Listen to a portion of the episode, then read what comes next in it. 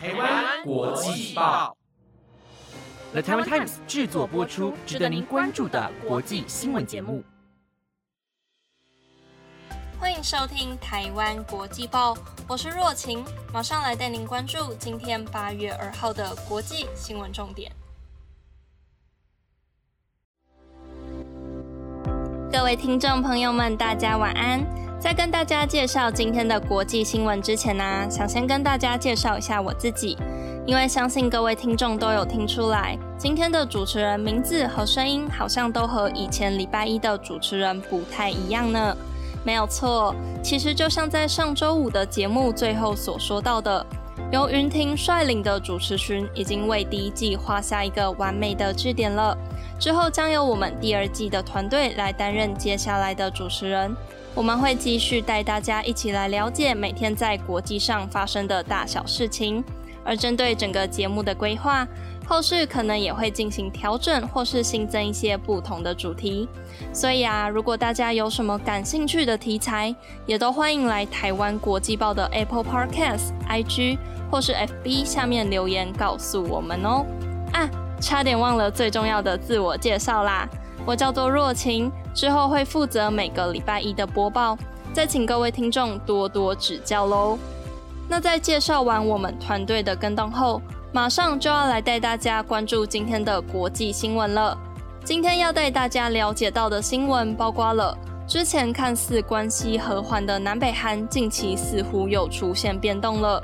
以及大家都在关注的疫苗，居然要涨价了。还有日本的免治马桶竟然成为东京奥运的另类焦点，这到底是怎么回事呢？如果想知道答案以及更多精彩的新闻内容，那就要一起听完台湾国际报哦。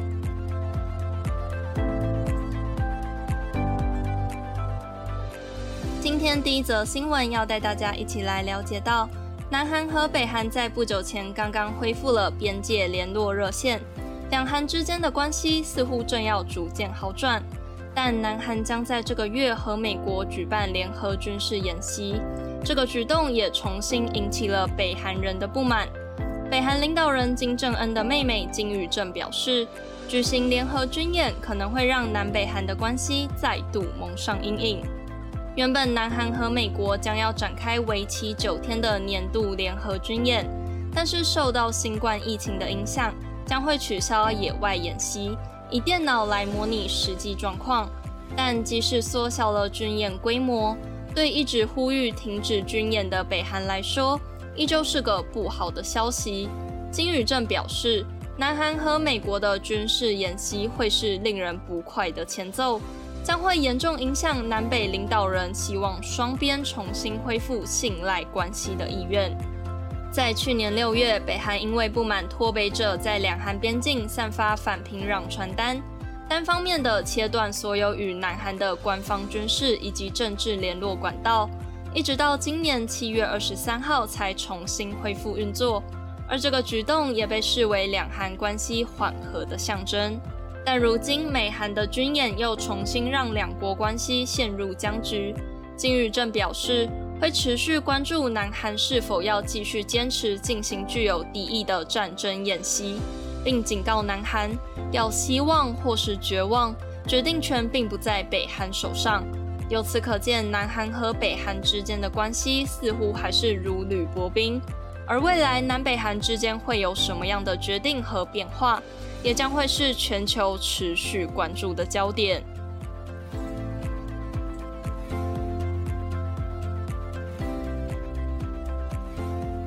下一则新闻是关于阿富汗的讯息。先前拜登总统曾经宣布，美国军方将在八月三十号完全撤离在阿富汗为期二十年的驻扎，所以这几个月美军都在为了撤离做准备。但随着美军逐渐退出阿富汗，阿富汗的民兵组织塔利班又在一旁蠢蠢欲动，近日不断的攻击阿富汗全境。而在昨天。阿富汗南部的坎达哈机场也被火箭击中，造成机场全部的航班都被取消。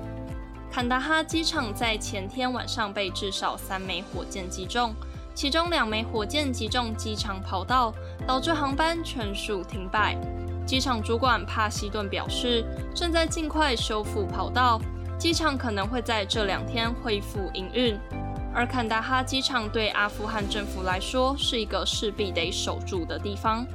因为它提供了阿富汗军方重要的后勤与空中支援，对阻止塔利班侵入坎大哈至关重要。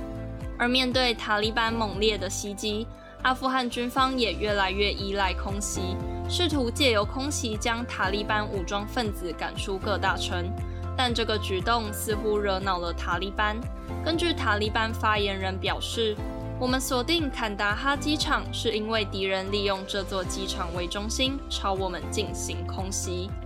随着塔利班和阿富汗政府的战争越来越白热化，双方的行动也越来越激进。但对于被夹在中间的阿富汗居民来说，谁赢都不是重点，重要的是快点结束战争。其中一位居民表示：“塔利班不会怜悯我们，政府军队也不会停止轰炸。”从中可以听出来，现在的生活对阿富汗的人民来说，完全就是一场噩梦。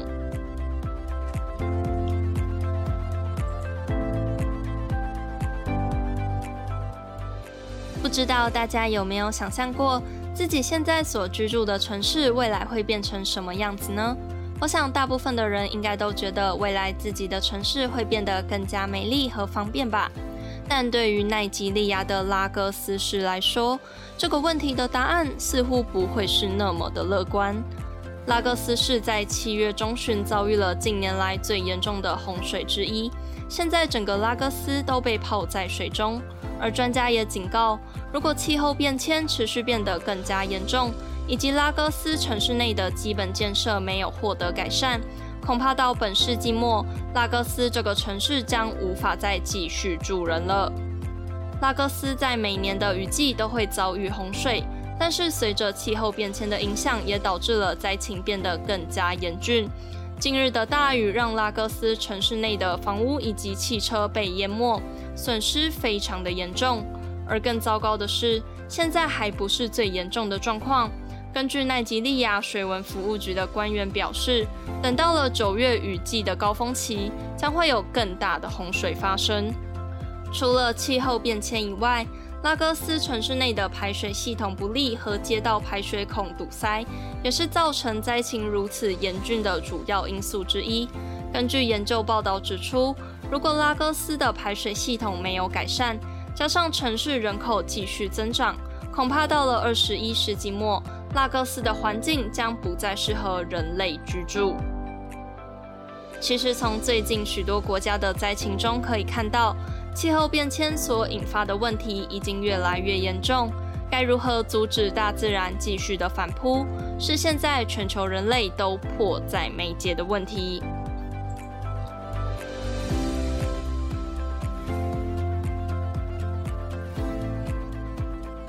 下一则新闻要带您来关心到，这次的东京奥运虽然在疫情的影响下备受限制，但日本仍然努力的让外国选手感受到了他们的热情以及当地的特色食物。但您知道吗？日本还有一项民生必需品，也让许多外国人印象非常深刻，那就是具有多功能的免治马桶。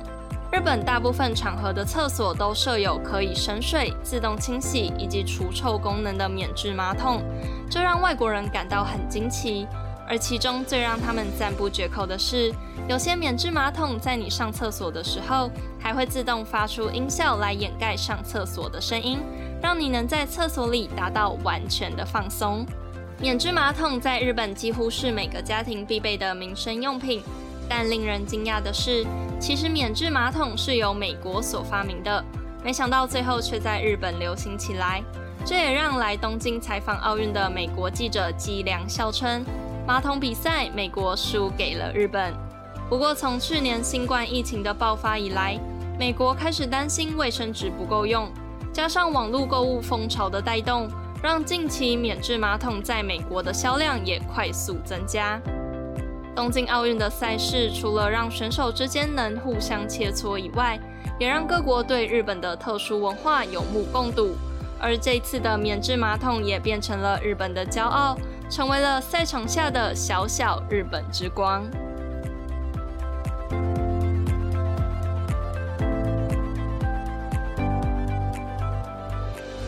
最后要带您来了解的是现在全球都非常关注的疫苗议题。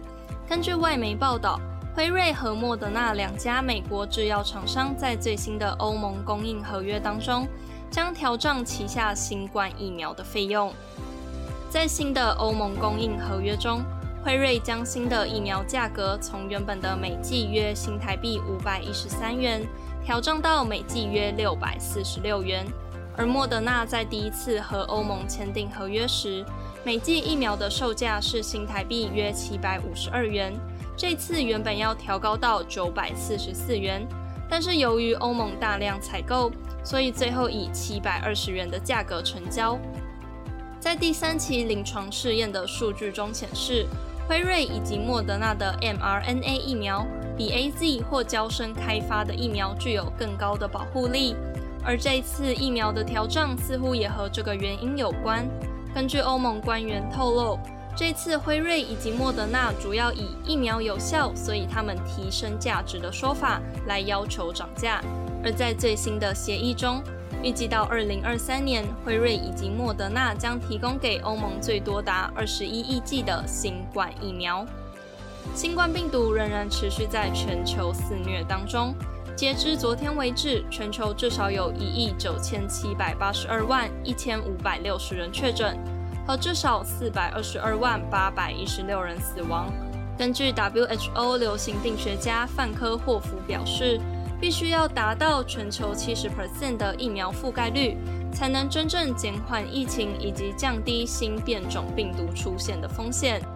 但最后还是要再次提醒大家，就算已经接种过疫苗，也不代表不会染疫，依旧要戴好口罩、勤洗手，做好防疫措施哦。